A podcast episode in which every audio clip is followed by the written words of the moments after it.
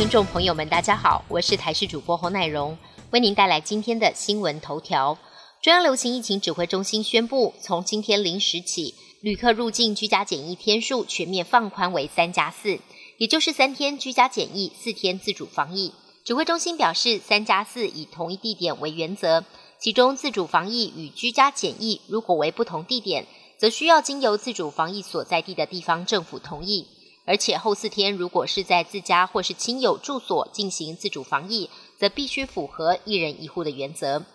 七月一号起，消费者到连锁饮料店、便利商店、素食店及超商购买饮料，如果自备环保杯，业者应该提供至少五元的价差优惠。未依规定执行的门市，将依废弃物清理法处六千元以下的罚款，并限期一周内改善。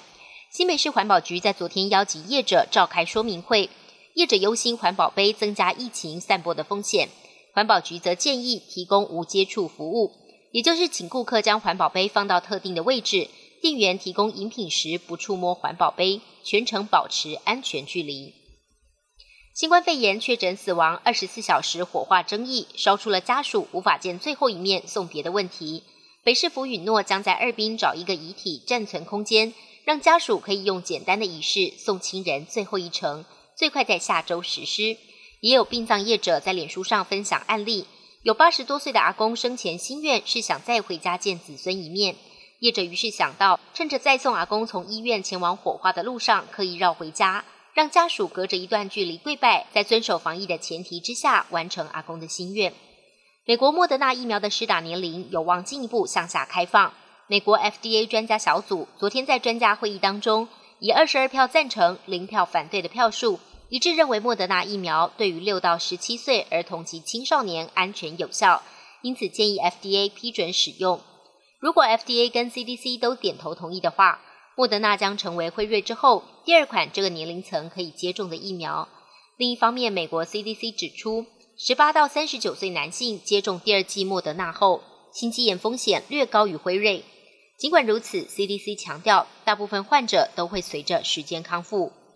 风靡全美的湿辣叉辣椒酱近来陷入缺货危机，因为辣椒的产地加州遭逢严重的干旱，冲击辣椒收成。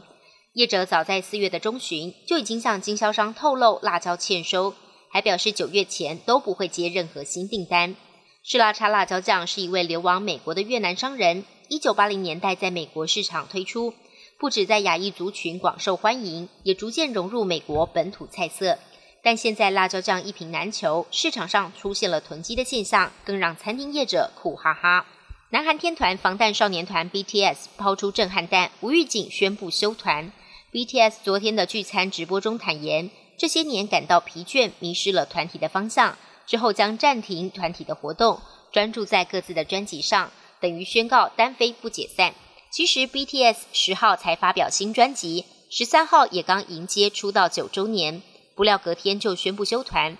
队长 R.M 表示，他一直觉得有必要探索自己的作品，而不是在各界高度期待的压力之下不断的录音跟表演。尽管休团，但他们承诺未来变得更成熟后，一定会再度合体。本节新闻由台视新闻制作，感谢您的收听。更多内容请锁定台视各界新闻与台视新闻 YouTube 频道。